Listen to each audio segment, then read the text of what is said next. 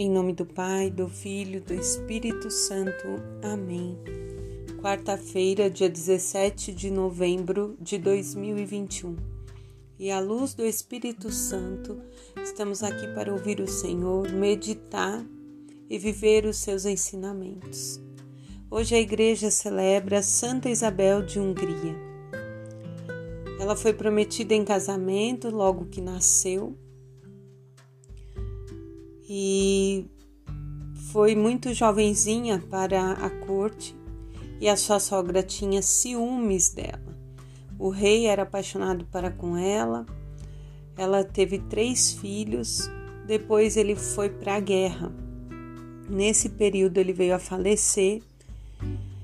E ela era uma pessoa muito piedosa com os carentes, com os necessitados.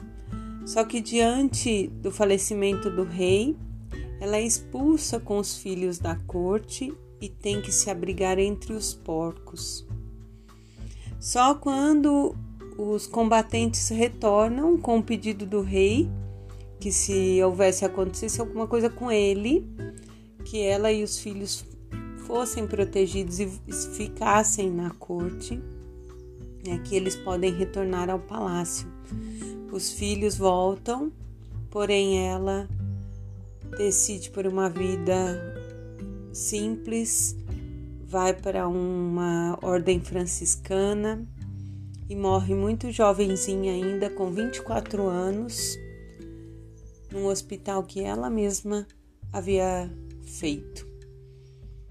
Que essa vida de humildade, de doação, de perdão, nos molde para a vontade do Senhor. E a palavra em 2 Macabeus, capítulo 7, versículos do 1 ao 20, 31. Uma palavra para mim, uma das mais difíceis de meditar e poder fazer essa gravação. Uma palavra que para a gente que é mãe chega a cortar o nosso coração, mas que mostra toda a fidelidade de uma mãe e dos seus sete filhos em professar a fé diante dos homens, a fé em Deus e na vida eterna, e negar a vontade do rei, que queria que eles se alimentassem de um alimento impuro para eles. Então, eles não negam a lei e são torturados. Sete filhos torturados, um por um diante daquela mãe. Eu vou ler essa passagem onde a mãe, na sua doçura, na sua ternura, diz aos filhos: Não sei como viestes aparecer no meu ventre, nem fui eu quem vos deu o espírito e a vida. Também não fui eu quem deu forma aos membros de cada um de vós. Por isso, o Criador do mundo que formou o ser humano no seu nascimento e dá origem a todas as coisas. Ele, na sua misericórdia, vos restituirá o espírito e a vida.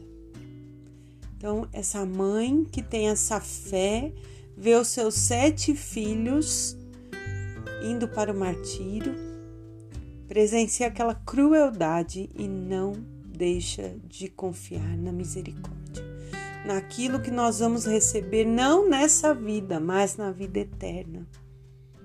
E depois também ela é levada ao martírio. Senhor, molda o meu coração. Faz o meu coração semelhante ao vosso. O Salmos é o 16. Ao despertar-me, saciará a vossa presença, ó Senhor é a esperança da vida eterna, que vamos despertar na presença do Senhor. O Evangelho de São Lucas, capítulo 19, versículos do 11 ao 28. Jesus conta uma parábola onde um homem rico partiu para um país e deixou as suas propriedades na confiança dos seus servos. Ao regressar após um período, ele os chama. E cada um apresentou aquilo que tinha recebido. O primeiro, porém, fez dez vezes mais do que tinha recebido. O outro fez, guardou, o outro enterrou. Enfim, uma passagem conhecida dos dons. E Jesus termina essa parábola dizendo: Eu vos digo que todo aquele que tem será dado, mas a quem não tem, até o que ele tem lhe será tirado. No sentido de que quanto mais nos aproximamos de, do Senhor, quanto mais nos abrimos à ação do Espírito, recebemos dons e talentos. A cada um é dado uma medida senão seríamos tudo robozinho, todos iguais. Muitos pensam que o Senhor tem privilégio por um ou por outro. Não, não é isso. O Senhor nos cumula à medida com que vamos pedindo o teu Espírito, o Espírito Santo. Ele vai nos dando dons, sabedoria, entendimento, talentos, virtudes e nós temos que multiplicar. Não podemos enterrar os dons. Seremos cobrados. Aquele que foi dado será dado ainda mais. Porém, todos nascemos com um dom. Recebemos no batismo. Se nós não cuidarmos, até aquele será tirado. Mais uma vez, vamos pedir ao Senhor que nos dê a graça de compreender aonde Ele nos chama, em que Ele nos quer servindo e que possamos assim multiplicar aquilo que recebemos. Em nome do Pai, do Filho, do Espírito Santo. Amém.